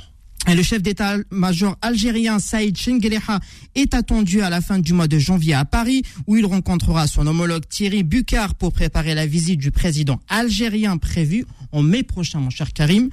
Et de son côté, la secrétaire générale du Quai d'Orsay, Anne-Marie Descotes, sera à Alger mercredi 25 janvier pour une rencontre avec Amar Bellani, secrétaire général du ministère des Affaires étrangères. Et toujours du côté de l'Algérie, un total de 2908 touristes étrangers de 35 nationalités et 17 000 autres nations ont séjourné à Janet durant l'année écoulée selon la direction locale du tourisme et de l'artisanat. La ville de Janet a retrouvé sa splendeur grâce aux mesures prises par les pouvoirs publics promouvoir le tourisme saharien avec l'ouverture de la ligne aérienne directe entre l'aéroport Charles de Gaulle à Paris et la ville de Janet pour encourager le tourisme du sud algérien. Merci Faudil, c'était Maghreb Actu, euh, Faudil Bellamri. Je vous fais une petite confidence, euh, j'étais à Alger euh, donc, durant trois jours, ce qui est le championnat d'Afrique des nations qui se déroule là-bas. Les infrastructures sont fabuleuses, donc l'organisation se déroule magnifiquement bien, beaucoup de monde dans les stades, donc vraiment j'ai l'impression qu'il y a une forme d'Algérie nouvelle qui est en train d'émerger donc, et qui fait plaisir à voir. Donc, et je dis à ceux qui ont envie de jouer des divisions que nous sommes, nous, au sein de Beurre FM, dans cette radio, euh, pour l'union du Maghreb. Donc, euh, n'essayez pas euh, de jouer des divisions entre le Maroc et l'Algérie notamment. Nous ne rentrerons pas dans ces bisbilles-là. donc, Maroc, Algérie, Tunisie. Mauritanie, Libye, ça s'appelle le Maghreb et nous sommes pour Maghreb United Beurre FM. Petite pause, on se retrouve. Les engagés, les engagés reviennent dans un instant. 10h midi. Les engagés présentés par Karim Zeribi sur Beurre FM. Nous avons un sujet que nous voulions aborder sur Beurre FM. Euh, qui consiste à évoquer la proposition de loi sur le port d'une tenue d'établissement scolaire. C'est une proposition que Céline Boulet, Espéronnier, sénatrice de Paris, apparentée au groupe LR, donc a faite euh, au Sénat. Euh, et ça a fait débat parce qu'il y a eu des réactions derrière ce projet de loi, euh, cette proposition de loi. Euh, je voudrais, Lou, que tu nous repositionnes un petit peu le contexte. Donc cette proposition de loi de la part de Céline Boulet-Espéronnier, il y a eu des réactions. Euh, quelles étaient les réactions, notamment, je crois, Brigitte Macron. Et on va prendre notre sénatrice qui est avec nous, euh, donc en ligne. Exactement, Karim. C'est un, ce qu'on appelle le port du l'uniforme un marronnier, un sujet qui revient très souvent dans les médias, qui prête à controverser, à polémique, mais c'est surtout effectivement euh, Brigitte Macron qui, dans un entretien publié mercredi 11 janvier par Le Parisien, a donné son avis sur plusieurs sujets liés à l'éducation. Et parmi tous les thèmes évoqués, l'épouse du président s'est prononcée pour le port de l'uniforme à l'école. En répondant très directement aux journalistes, j'ai porté l'uniforme comme élève, 15 ans de jupette et de pull bleu marine et je l'ai bien vécu. Cela gomme les différences. On gagne du temps le matin et de l'argent par rapport aux marques. Je suis donc pour le port de l'uniforme, mais avec une tenue simple et pas tristoun. Merci euh, Lou. Euh, Madame la sénatrice Céline Boulet-Espéronnier, bonjour. Bonjour. Merci d'être avec nous sur l'antenne de Beurre FM, Madame la sénatrice. Vous avez. Merci de votre invitation. C'est un grand plaisir. Vous avez déposé une proposition de loi pour le port d'une tenue d'établissement scolaire euh, à, l'école. Expliquez-nous quel est le sens de cette proposition et jusqu'où vous voudriez que nous allions en termes de, tenue et d'uniforme à l'école. Alors, euh, d'abord, j'ai entendu hein, le commentaire là qui était très bon, mais euh, j'aime pas tellement le terme de marronnier. En fait, j'ai plutôt envie de dire que c'est dans le débat public depuis longtemps, ça l'est de plus en plus. C'est une idée qui, euh, dans nos groupes politiques et à droite, n'est pas nouvelle. Et elle n'est pas nouvelle pourquoi? Parce qu'on estime qu'il euh, y a un vrai sujet. Le sujet, il est lequel est-il? Il est euh, pluriel, j'allais dire. D'abord, toutes les questions qui touchent l'école, que vous connaissez aussi bien que moi, et qui sont nombreuses et qui ont tendance à s'accentuer. deuxièmement, tout ce qui, à mon sens et à notre sens, peut faire en sorte qu'il y ait moins de tensions, moins de divisions dans la société est bon à prendre. Donc l'idée du port euh, d'un uniforme, ou plutôt comme je l'ai dit dans ma PPL, une tenue d'établissement scolaire, c'est de dire on essaye de gommer les, inégalités, on essaye de renforcer le sentiment d'appartenance, et on essaye aussi de soulager la communauté éducative d'un certain nombre de choses qui pèsent sur leurs épaules. Et je trouve, moi personnellement, que le vêtement qui est au centre de débat aujourd'hui occupe trop de place. Donc, le port d'une tenue d'établissement scolaire, ce n'est pas du tout une potion magique, mais c'est un outil, à mon avis, indispensable pour aider à résoudre un certain nombre de choses. Vous voyez ce que je veux dire? Quand on parle de réduction des inégalités, c'est quand même pas un petit sujet. Et on voit qu'elles ont tendance à s'accroître dans l'école de la République aujourd'hui. Mais Madame la sénatrice, c'est quoi? C'est l'école élémentaire, le collège, au lycée qui, qui qui concernait ou, le- l'ensemble des, des, des élèves? L'ensemble des élèves. Par contre, pour répondre aussi à votre question de savoir comment ça allait pouvoir s'organiser, se décliner jusqu'où on voudrait aller, ce qu'on a voulu, c'est qu'il y ait quand même une souplesse et une modernité parce qu'on est en 2023. Donc, on n'a bien évidemment pas voulu instaurer le port euh, d'une tenue d'établissement scolaire sur tout le territoire indépendamment, mais plutôt que ça soit bien décliné par territoire et par euh, établissement scolaire. Ce qui veut dire qu'il y aurait une impulsion euh, nationale qui, à mon avis, doit passer par la loi. Parce que si à un moment il n'y a pas une loi, ça veut dire qu'il n'y a pas d'obligation. Et donc, malheureusement, c'est pas efficace parce que c'est pas suivi des faits. Mais après, ça veut dire que chaque établissement peut décider de la tenue qui est le mieux appropriée en, par rapport aux familles, par rapport aux élèves, par rapport à la communauté scolaire. Et ça, c'est pour deux raisons. D'abord, parce qu'on n'habille pas un enfant pareil euh, dans le nord de la France que dans le sud, peut-être. Et puis aussi, il y a un enjeu budgétaire parce qu'il faut prendre en compte euh, les moyens des familles et choisir la tenue en conséquence. Voilà. Et puis, je voudrais rajouter une chose qui, pour moi, est très, très importante. C'est qu'il faut que les enfants s'approprient leur tenue. Donc, c'est pour ça qu'il faudra que tous les acteurs se mettent autour de la table et décident ensemble de la tenue la, la plus appropriée. Madame la sénatrice, un benchmark un peu. Qu'est-ce qui se passe en Europe? Euh, Il y a des pays qui ont décidé euh, euh, d'uniformiser la tenue des élèves ou c'est encore rare? Ben, il y avait énormément l'Angleterre, mais c'était l'Europe. L'Angleterre est sortie de, de, de, l'Europe. En Europe, c'est pas c'est pas vraiment standardisé. Ce serait donc une spécificité plutôt française, mais pourquoi pas? Quand j'entends dire que c'est pas la culture française, ça peut tout à fait le devenir, moyennant, comme je vous le disais, de la concertation, euh, euh, le fait de se mettre autour d'un projet scolaire et tout. Après, c'est beaucoup dans les pays anglo-saxons. Il y a beaucoup de pays dans le monde qui ont mis en place euh, la tenue scolaire avec de bons résultats. Euh, vous avez euh, par exemple l'Australie, le Canada. euh, dans l'Ang- en Angleterre, comme je vous le disais, c'est très, c'est très ancien, mais c'est pas une spécificité particulièrement européenne. non. Comment a été accueillie votre proposition de loi par vos collègues euh, à la fois euh, de, LR, mais aussi des, des autres groupes politiques? Et, et est-ce qu'elle va cheminer cette proposition Euh, Donc, euh, où est-ce que nous en sommes? Ah, fait. Elle est en train de cheminer euh, au sein de mon groupe politique pour l'instant.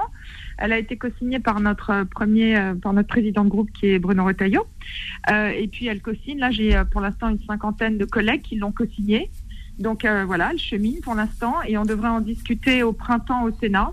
Donc elle suit pour l'instant le cheminement d'une PPL, le cheminement classique d'une PPL. Mes collègues trouvent que c'est une bonne idée, mais les auront vraiment lieu au sein de l'hémicycle et au cœur du Sénat et du Parlement euh, au printemps. Et, c'est- important parce que au-delà de cette proposition de loi, ça sera l'occasion de discuter de nombreux sujets transverses qui ont trait à l'école et d'avoir un débat de manière générale sur peut-être l'autorité, l'autorité, le respect. Voilà. Euh, ça sera important d'avoir ces discussions générales aussi au- au-delà du texte. Donc, lutter contre les inégalités, restaurer l'autorité, favoriser la laïcité. Donc, ça touche un peu tous ces sujets, quoi. ça touche tous ces sujets qui sont, vous savez, l'école, elle est à l'image de la société française. Hein. C'est l'école de la République. Le mot République il est important.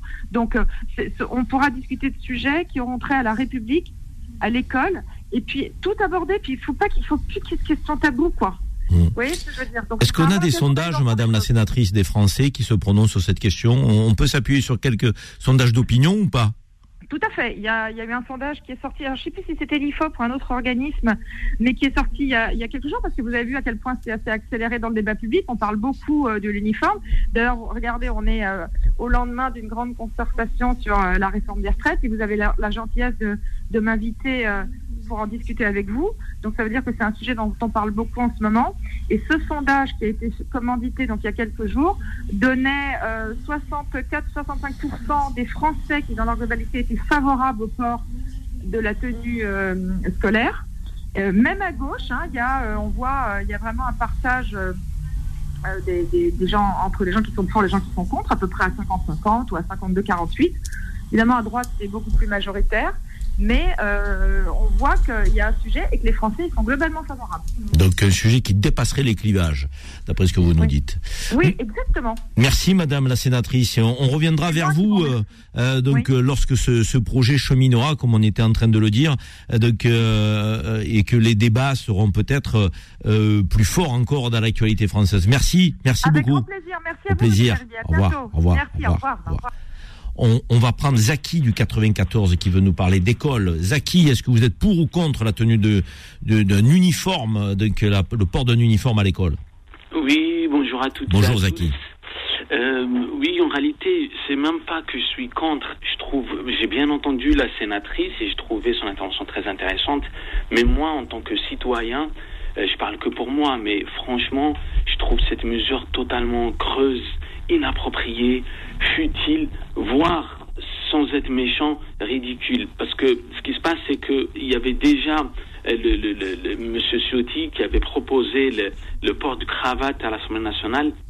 Déjà, ça paraissait lunaire quand on voit les problèmes auxquels la France doit faire face, que, que, qui est le responsable des LR qui nous propose ça. Et aujourd'hui, on a une sénatrice, également LR, qui nous propose l'uniforme à l'école. Alors moi, ce qui me paraît, ce qui me fait plus mal, c'est que j'ai l'impression que nos responsables politiques sur lesquels nous on compte, on vote pour eux, on y croit, on est là, on, on est militant et tout. Ils nous proposent des, des, des, des mesurettes pour, pour, pour des. Alors que nous, on attend des, des grandes actions. On, veut changer la France, l'améliorer, et on nous propose ça. Aujourd'hui, moi, j'ai- euh, j'ai- l'impression que, que la France, elle devient comme un, comme un jouet. C'est-à-dire, il y a une sorte de yo-yo politique. L'uniforme, il avait été adopté en France, après, on l'a abandonné. Et, et maintenant, le monde, il a avancé, la France a avancé. On veut nous reculer 50 ans en arrière, comme pour les retraites. Moi, je, je- je vous suis, Monsieur Zerebi, sur Twitter, et j'ai vu un tweet très intéressant que vous avez posté. D'ailleurs, je, je, je conseille à tous les auditeurs de vous suivre parce qu'il y a des choses très intéressantes. Là, en l'occurrence, c'était Fr- François Mitterrand qui, qui, qui expliquait le- le- sa le réforme de pourquoi, retraite. le pourquoi de la retraite à 60 ans. Exactement. C'était un donc, projet de société. Exactement. Donc de 65, c'est descendu à 60. Après en 2010, on l'a remonté à 62. Aujourd'hui, en 2023, on veut le remonter à 64. Finalement, on a l'impression que on avance, on recule, on avance, on recule. Et donc, à un moment, il faut, il faut que les, les politiques trouvent un cap et s'entendent entre eux. Nous, on ne peut pas être comme ça, euh, avancer, reculer, avancer, Zaki, reculer. on va voir ce qu'Annie en pense. Merci Zaki de votre témoignage. Merci, Merci fidèle auditeur de Beurre FM. Donc à, à à vous. très vite, à très bientôt. On va écouter Annie, Annie qui nous appelle. Annie, bonjour. Alors, alors bonjour, j'adore votre radio. Hein. Merci, c'est très toute la gentil. journée. C'est très gentil Annie, ça nous touche beaucoup. Et Vanessa et l'émission des docteurs et tout, j'adore. Vanessa, Adil Farkan, euh, Oui, Philippe tout. Robichon pour euh, l'émission santé. Merci beaucoup, merci beaucoup. Et la musique. Merci alors, je voulais vous dire que pour les uniformes, je suis retraitée et je les ai eus, les uniformes. Alors, c'était bien ou Très pas? bien, très bien, parce que ça évite les différences entre enfants. Donc vous êtes favorable Voilà. au retour de l'uniforme, vous, à l'école Bah, bien sûr, ça éviterait euh, que quelqu'un, par exemple, qui a des vêtements de plus riches, et euh, voilà, vous voyez ce que je veux dire. Donc c'est les inégalités sociales, ça, ça gommerait les inégalités sociales. Voilà, voilà, exactement. D'accord. Merci Annie Voilà. de ce témoignage. Merci de votre fidélité en tout cas. Ça Ah, nous je touche vous beaucoup. adore. Restez fidèles. Et Merci la Annie. musique et tout. Merci, merci beaucoup. Qu'est-ce que ça fait plaisir ces témoignages. Alors, oh, et puis on sent qu'elle est sincère. Euh, on a Samy de Saint-Étienne. Bonjour Samy. Bonjour Karim, ça va? Ça va très bien, merci beaucoup. Et vous? Ouais, Merci Karim. Moi je te connais, euh, on s'est connus, moi, je ne veux pas dévoiler ma vie, moi je suis ancien sportif au niveau euh, de football. Est-ce que je ne comprends pas dans votre, pas votre émission le thème Mais Karim, on habille nos enfants comme, moi je pense comme on veut. En fait, moi j'ai j'ai j'ai adopté un petit enfant, aujourd'hui il a 9 ans, euh, Noam. À l'école, moi, je l'habille comme je veux. La, la prof lui a dit, tu t'habilles trop en marque. Ouais euh, je l'habille, je l'habille correctement. Est-ce que, marques. que, donc vous êtes contre le port de l'uniforme à l'école? Mais on fait ce Karim, on a République, on fait ce qu'on veut. Je sais pas vous. Et, et combien ça va coûter euh, cet instant qu'ils veulent qu'on mette à notre enfant Mais si on vous dit, si justement les arguments, qui, les arguments, Samy, qui dit c'est pour gommer les inégalités sociales, c'est pour restaurer l'autorité du maître, si tous les élèves ont une tenue, peut-être qu'ils ont à être plus respectueux des règles. Il y a, il y a- il y a tout un, un- un phénomène, un contexte. Oui. Vous, vous y croyez pas, j'ai l'impression. Non, mais je, je, je vois quand je prends mon enfant, moi je regarde tout, tu vois, j'ai que ça à faire, je suis en retraité maintenant. Quand je vais chercher mon enfant, je vois il y a des enfants qui sont moins, mo- moins bien habillés que d'autres. Il n'y a pas de problème. Je sais que ça fait un peu euh, euh, ça fout un peu les boulots à, à, à des parents, mais on fait ce qu'on veut, Karim. On va pas, euh, franchement, t'es pas d'accord avec moi? Mais Samy, il est pour la liberté totale. Moi, je me dis que même si on fait ce qu'on veut, ça n'empêche pas qu'à l'extérieur de l'école, on habille son enfant comme on veut. Après, l'idée, c'est de dire, est-ce que ça va permettre euh, donc euh, de restaurer une forme d'égalité euh, de- Oui, oui, euh, oui, entre les sûr. enfants? On sait que les enfants sont sont pas toujours gentils entre eux. Donc il y en a qui peuvent se chambrer, qui peuvent se, se je dirais, se, se, se, se critiquer, s'humilier, se rabaisser euh, pour un prénom, euh, pour parfois euh, donc euh, une, une, une, une ressemblance physique. Enfin, je, vous voyez, je veux dire, donc les, et tenir compte de tout ça, est-ce que ça peut améliorer l'autorité du maître? C'est un débat qui peut être opposé. Vous, vous avez votre avis, Samy, il est, il est respectable totalement. Il y en a d'autres qui sont pour, comme Annie tout à l'heure, fidèle auditrice de Beurre FM, c'est respectable aussi. Donc, euh, on, on va demander, euh, si vous voulez bien, Samy, à Fatima, euh, de ce qu'elle en pense. Fatima qui nous appelle de Paris. Bonjour Fatima. Bonjour, bonjour, euh, de- tout le monde.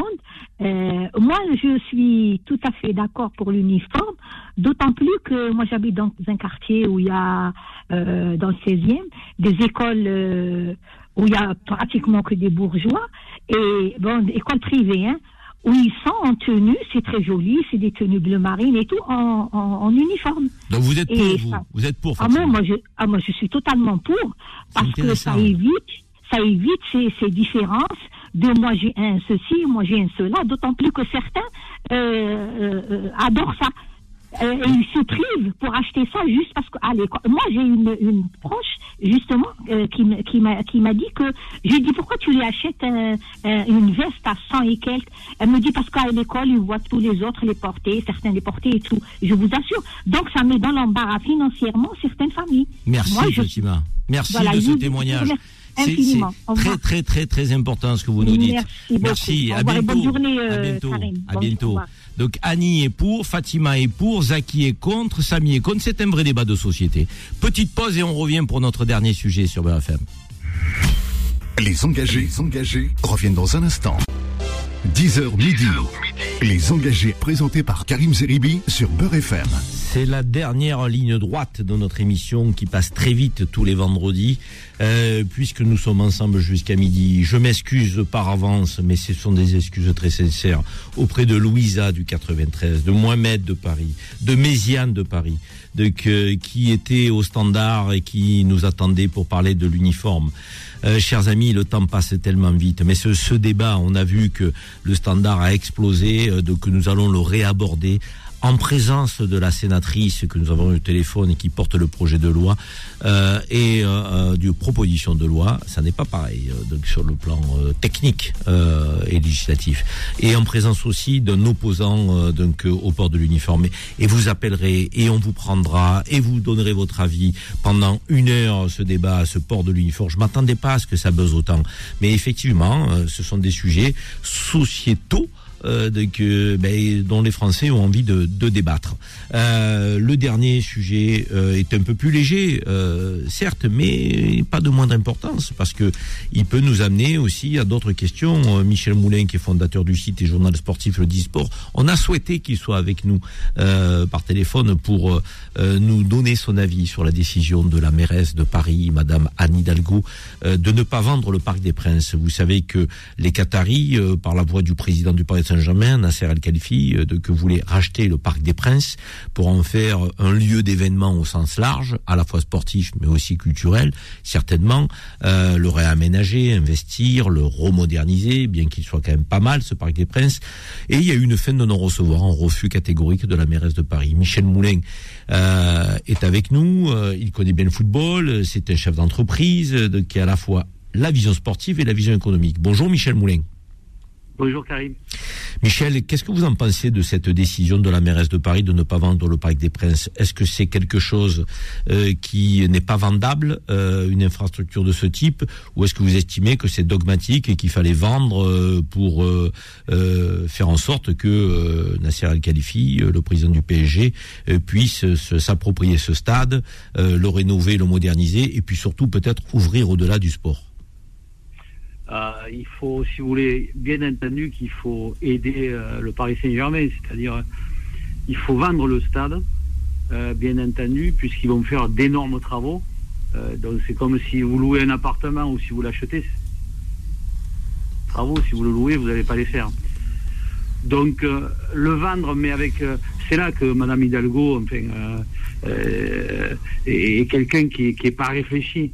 Parce que vous pouvez discuter avec euh, le, le club de Paris Saint-Germain en leur disant voilà, on vous le vend, mais avec des clauses, c'est-à-dire vous n'avez pas le droit de le démolir, on ne sait jamais dans des années futures. Si vous le revendez, on doit être prioritaire sur la revente avec un prix déjà adapté aujourd'hui. Il y a plein de choses à voir. Mais on ne peut pas interdire au Paris Saint-Germain aujourd'hui d'acheter son stade. Maintenant, ce qui peut se produire, c'est que le stade aille ailleurs. Vous savez, vous êtes à Joinville-le-Pont d'ailleurs, euh, à vos bureaux. Euh, le maire de Joinville a un super projet pour couvrir la carte et pour mettre un stade là. hein. Michel Moulin, il va pas avec le dos de la cuillère. Donc, il nous dit Hidalgo n'est pas réfléchi. La semaine dernière, ou il y a 15 jours, il nous disait le gras était alcoolique. C'est, c'est, Ah, on aime bien euh, votre franc-parler, vous. Vous, non, vous faites pas, vous faites pas le deux poids de mesure, vous. En introduction, j'allais vous le dire, vous m'interrogez toujours sur des cas sociaux, je crois. Chaque fois qu'il y a un cas social, Alors, carrément cas sociaux. Donc, vous êtes Mais oui, extraordinaire. mais c'est des gens qui sont pas à leur place. Euh, On avait euh, m- m- Monsieur Delanoë qui était quelqu'un de super. Il a voulu mettre, ça- elle est pas, à la, elle est pas à la hauteur. On discute de gens, il y a d'autres soucis aujourd'hui, je vais vous dire. on discute de gens qui n'ont pas aucune idée, qui, qui sont dogmatiques, qui font des choses à l'emporte-pièce. Michel un je veux par me faire l'avocat du diable. Euh, de que les présidents et les investisseurs et les actionnaires de clubs ne font que passer. On le sait. Mmh. Donc, euh, et euh, les stades, eux, restent. Mmh. Et euh, les institutions aussi politiques. Même si c'est plus Madame Hidalgo, ce sera- il y aura un maire de Paris, quelle que soit son étiquette. Est-ce qu'il ne faut pas assurer cette continuité de propriété d'une grande collectivité sur une infrastructure de cette importance? Au risque de voir demain le PSG euh, donc, abandonné par euh, le Qatar et Nasser Al Khalifi, qui vont peut-être, puisqu'ils seront propriétaires du Parc des Princes, donc en faire autre chose. Est-ce qu'il n'y a pas un risque de le vendre et oui, de- oui, que, ça, que ça c'est- échappe c'est que je- Oui, oui, mais quand ce que je viens de vous expliquer, c'est que vous pouvez faire une vente avec des, avec des clauses. Faites une clause qu'ils n'ont pas le droit de faire autre chose qu'un stade. Vous faites une clause que s'ils vendent le club et si le, le stade, vous êtes prioritaire pour rachat du stade, il y Très a bien. plein de choses à faire. Il faut Exactement. être intelligent. Exactement. Il ne faut pas faire ça d'une façon euh, bête, hein, parce qu'il faut être bête. hein. Vous voyez, là, je suis des embouteillages encore. C'est n'importe quoi. Ils n'ont même pas réfléchi. Eh, Vous, vous avez envie de nous parler d'Hidalgo au-delà du stade, j'ai l'impression, de sa politique non, globale.